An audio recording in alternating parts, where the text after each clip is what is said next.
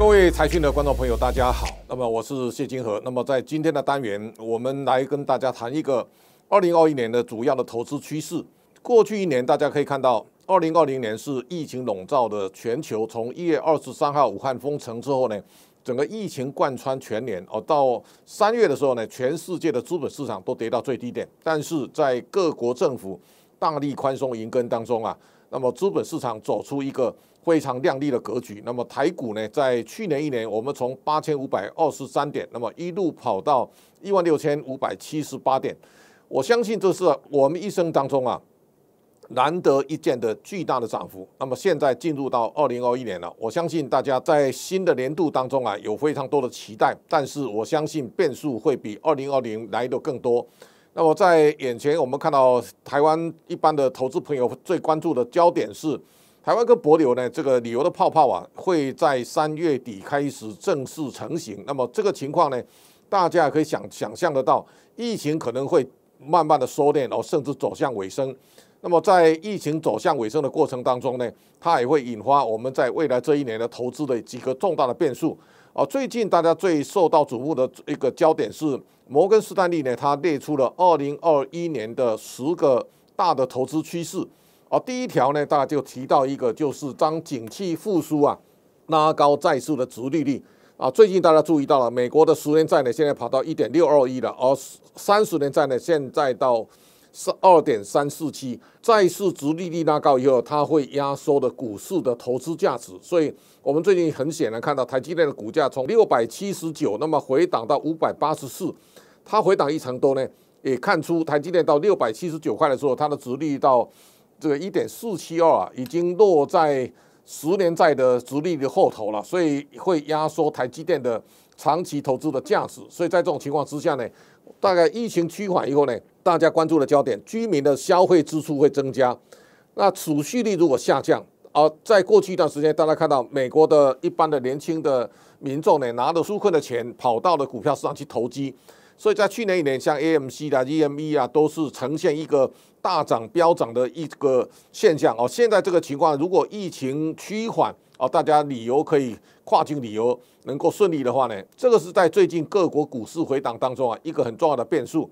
第二个大概就是大家在担心通膨到底会不会发生。那么摩根士丹利认为，通膨发生几率非常小。台湾的刘太英先生呢，非常担心恶性通膨会卷土重来哈。但是大摩在这个地方也讲了四个重点哈。一个他认为反全球化的潮流对通膨的诞生啊会有抑制的效果。另外一个呢，人口老化跟减少哈。第三个是生产力的下滑。第第四个啊，政府的债务呢不断的在增加，包括这次美国的一点九兆美元的纾困方案呢啊不断的印钞票的结果呢，每一个国家的政府现在债台高筑。我相信它不会纵容市场利率呢不断的往上攀高，所以通货膨胀的恶性通膨发生的几率呢相对是有限的。第三点是住房的需求啊有增无减。那么到目前这个情况来看呢，全世界印了很多钱，那这个钱除了进股市以外呢，那么在买房的需求呢，它同样会有增无减会增加。但是你看到台湾在这个回合当中，我们现在行政院正在立法，要对皇帝合一税呢要趋严。那么现在有向时代力量提出的版本啊，如果你短线交易两年之内交易，它可能会扣到五十趴以上。现行大概是从一年到两年扣四十五趴，五年之内呢会扣到三十五趴啊。这个税率大幅提高呢，会抑制短线的投机的这种效果。但是我相信房地产的相对的基本面的力道呢，还是会增强。第四个是资金的水位呢，如果未来有。几个国家的政府，尤其中国跟美国，如果开始来收缩银根，这个情况对资本市场会出现类似二零一三年这种在 Q E 的缩表当中所带来的一个心理的压缩，这个是未来大家比较值得注意一个面向哈。那第五点，大概那今年当中，大家看到比特币的价格已经跑到六万多美元了。那比特币如果再继续往上攀高，那么大家一定要非常注意的，比特币。会不会影响这个大摩认为啊，比特币的崛起啊，可能会动摇美元的货币主导地位。这个美元的地位，我相信美国能够在过去一百年能够强势啊，是因为地表上没有任何一个国家的货币能够取代美元。如果比特币对美元造成压力或威胁的时候呢，美国到底如何接招？这是一个大家值得观察的点。而另外一个呢，加密货币。它是一个能够超越各国的央行监管的货币。印度在最近已经宣布啊，比特币的交易非法。那每一个国家，我相信都会对加密货币呢伸出大手来拦截哈。那这个也是在这个投资的路上啊，比特币将来要面对的一个挑战。第六项呢，大宗商品会进入投资的周期哈。那在这一年当中，大家可以看到，铜价呢到了五九千块美元以上，哦，这是在所有的商品当中啊最早而且涨幅最大的商品。那未来。我们看到，在在整个工业生产当中，类似白银啊，或是像铜价啦、铝价，会不会能够在铜价上涨之后呢，它有更大幅度的上涨？这是大家值得注意的一个。也就是说，在两千零七年，包括油价呢涨到历史上最高峰以后，它回档已经啊十年之久了。包括这一次货柜航运呢能够出现大涨，都是因为啊在这种周期停留太太长的时间以后呢，要出现一个价格的反扑。第七点是，如果大宗物资、原物料开始价格能够慢慢的上来，那它会带动新兴市场重新回到市场受到瞩目的焦点。最近可以看到，在过去两年，整个东协国家的股市啊，包括像菲律宾啊、印尼啦、马来西亚都表现非常差劲。那么在未来这一年呢，因为它基期相对是低的，所以未来应该会比较有大的展望的空间哦。第八项是一个。从数位货币当中，我们可以看出来，一场数位化的革命啊，正在酝酿哈。中国、南韩、印尼等十六个国家现在正在大力推出数位货币啊。这个数位货币慢慢的会在各国慢慢的舒展出来啊。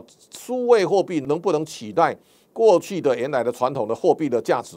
这个是未来值得观察的重点哦。第九点是新挑战者崛起，那大家可以看到。在过去一段时间，大型的电商无所不包，那么它囊括了所有的竞争力。但是现在呢，一般的很多的二线的这种电商也开始慢慢崛起哈。大家看到加拿大的 Shopify，在过去一段时间表现非常优秀。中国现在慢慢非常诞生非常多的这个像拼多多啦，类似这样的二线的电商也慢慢在起来。那原来的包括亚马逊啊，或是阿里巴巴、腾讯哈，这个。相关的巨头，那么将来一定会面对比较大的挑战哈。那第十点是民众开始习惯各种不同的载具跟媒体哦，所以大家可以看到，在这次疫情居家办公的这段时间呢，那大家开始应用各种不同的这种大媒体、小媒体，大家各种管道都管齐下。那我相信这样的一个多媒体的诞生，会成为未来的常态。这个大概就是大摩所讲到十点哦，比较重要的一个未来世界的一个大的趋势的变化。这当中，我特别要跟大家再强调一个，也就是说，在二零二一年到二零二二年，我相信未来这一年呢，大家可以感受到一个很大的变化，是中国的政局会出现非常多的变数哈。一个最重要的焦点，大家可以理解。习近平呢，开始到进入到明年二十大了。这个明年的二十大为什么很重要呢？在过去邓小平的时代呢，他生前再三交代，那么一个人做两任，第二任呢选出隔代接班人。那么习习近平呢，在二零一二年上任之后呢，他的任期理论上应该是到二零二二年结束了。但是我相信他把任期改成无任期之后呢，他一定会过渡到第三任。这个第三任对习来讲，他是历史上。最艰困的挑战。那么现在只要威胁他到第三个任期的所有路障呢，看起来他都会排除。所以中国在政治体制当中啊，它会出现一个前所未有的一个巨大的变化。这个变化会把中国带到哪里去呢？值得大家来高度关注。那大家可以理解，中国从一九七八年改革开放一直到今天。它以非常快速的速度呢，我们可以看到，二零零年到二零一一五年了，中国的 GDP 的总量大概成长百分之八百一十六，这个叫做十倍数的成长。所以大家可以看到，上面这条线呢是大概美国的 GDP 的总量。这个总量其实在过去一百年里面呢，每一个国家都曾经挑战过美国的地位，包括俄罗斯呢，当年曾经美苏争霸。俄罗斯的 GDP 啊，最高达到美国的百分之四十。那么到一九八零年代呢，大家看到这个黄线呢，后来的日本哦，你看到日本在一九八零年代的时候曾经达到日本第一，然后要挑战美国。那么日本当时的 GDP 大概达到五兆多美金，而美国大概八兆多。日本的 GDP 呢一度达到美美国的百分之七十左右啊。现在后来日本下去之后呢，再也没有回来了。日本开始进入到整个失落的三十年哈。那中间这个红线呢？现在是中国开始从谷底一路爬升啊，都已经三十几年了。现在我们看到中国的 GDP 呢是达到十四点三兆，而美国是二十一点三，那这个大概中国开始达到美国百分之七十的 GDP 的一个水准，这个情况跟当年日本有点像哦。但是大家可以想象得到，现在各大研究机构呢都在看，有的看二零三零，有的看二零三八，中国的 GDP 总量啊会超过美国啊。这个也就是中国的在过去三十年快速的崛起，那么现在跟美国开始平起平坐之后呢，它带给地缘政治一个非常大的一个新的变数。这个变数当中啊。美中的角力会成为未来各国的一个最重要的竞技场，所以，我们如果回头看，大家知道，日本泡沫经济吹破之后呢，它大概三十年的调整，对日本来讲，它是一段非常漫长的调整过程。但是最近大家注意到了，日经指数呢，在最低的时候呢，跌到六千六百九十四点，但是日经指数在今年最高一度来到三万零七百四十一点。这个情况告诉大家，台湾跟日本都在八零年代曾经一度是世界的焦点，但是在中国崛起之后呢？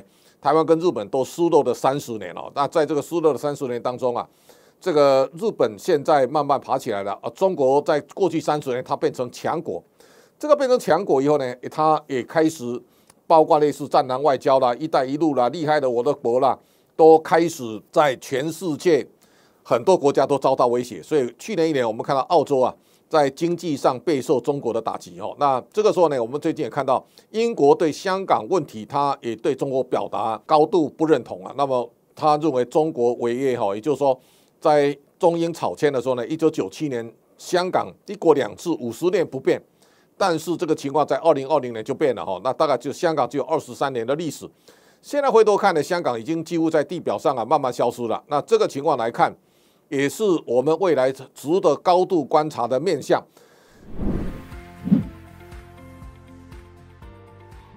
最近，中国工信部副部长那么苗仪先生特别提到，他说中国在关键技术要成为强国还要三十年。他说中国大而不强，这个大而不强也道尽了中国在未来的发展的路上啊，所所面临的一个很大的变数。也就是说，在过去一段时间，我们如果要观察，当美国开始在对华为出手以后呢，最近拜登上来之后啊，大家可以看到，这个拜登政府仍然把华为列为管制的清单哦。这个包括中兴通讯哈，也包括海康威视哈、大华股份等等五家公司啊。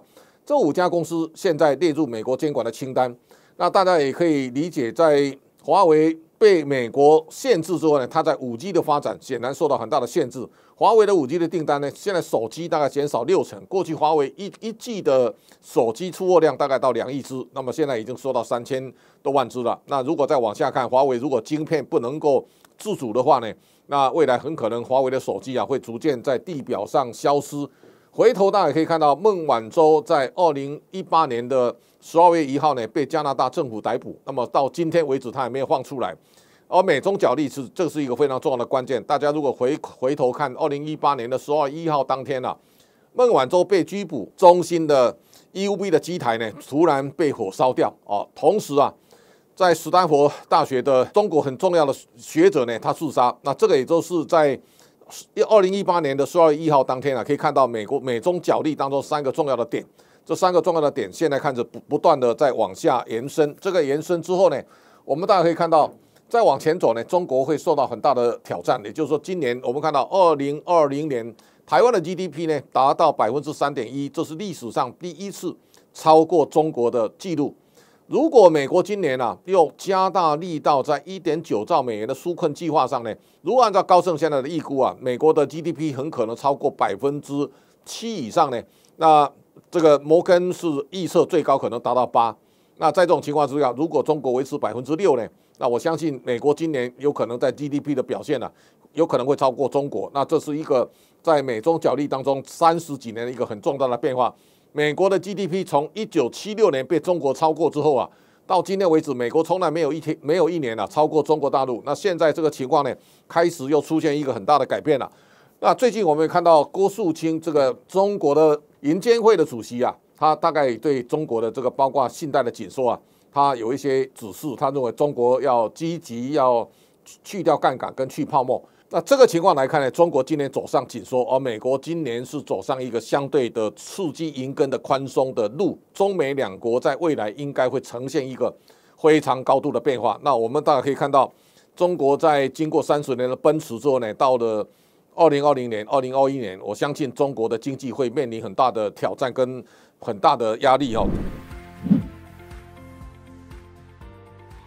第一个，中国的眼前有三大难题。中国原来的低成本的制造，现在正在逐渐的消失。那大家知道，九零年代中国变成世界工厂以后呢，中国的工资啊，大概三百到三百五，现在已经到七千到九千人民币了。在这种情况之下呢，中国的制造业的优势啊，正在慢慢被取代。有东协国家也好，或印度也好，那慢慢在承接中国原来的世界工厂的制造优势哈。第二个呢，中国现在。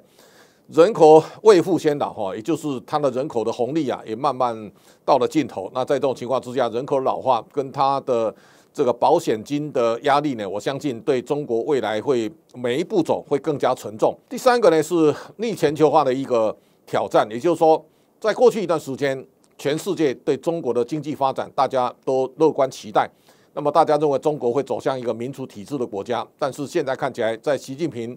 在二零一二年上来之后呢，看起来不是走向这样一个道路，所以未来的发展，我们现在看到慢慢拜登上来之后，他不像川普这种直接大大大的对中国施压，但是拜登走向一个合纵连横，他他正在团结欧洲国家，大家开始联手来对付中国。啊，这个情况现在慢慢形成一个叫天下为中啊，中国的中啊，这种天下为中的态势，对未来中国在经济上往前。迈向一大步呢，看起来会带带来非常大的一个变数。所以，二零二一年的现代第一季渐入尾声的情况之下呢，大家可以回回头想一下，这个摩根士丹利呢给大家带来十个变数。这当中啊，我特别呼吁大家对中国的经济呢，在未来这一年，从习近平呢要迈向第三个任期当中的一个新的权力集中化之后呢，他跟世界各国的。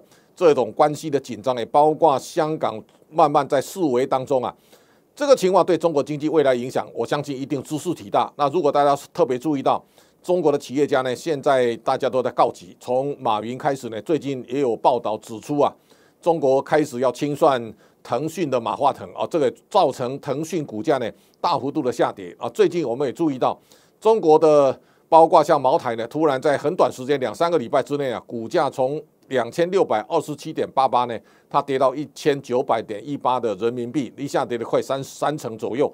那中国的代工业的霸主呢，现在立讯哦，你看到它股价原来最高六十三点八八，那最近它跌到三十七点六八哈。那我想这个是一个在这几年当中我们所看到的代表中国的这些公司啊，看起来股价都呈现疲态。那最经典代表作是在半导体设备的一个中维公司啊。它的股价最高两百九十八，那最近已经慢慢跌到九十八块八毛九啊！我想这是一个大家所看到一个股价修正调整当中啊，一个非常凸显的一个一个现象。也就是说，中国虽然用举国之力发展半导体产业，但是现在看起来未来路障还是会非常的艰辛。在迈向未来这一年，如果习近平要登上第三个任期的二十大呢，那我相信中国的政治体制，它会它会带来。前所未见的波涛汹涌，那么也就在二零二一年当中啊，大家所看到十个变数之外呢，大家也要把中国在未来这一年可能对全世界的在政经体制上所造成的冲击，大家要还非常高度的关注。好，希望在未来这段时间大家财运满满。好，下个礼拜呢，在同一时间，请大家继续收看老谢开讲，谢谢大家。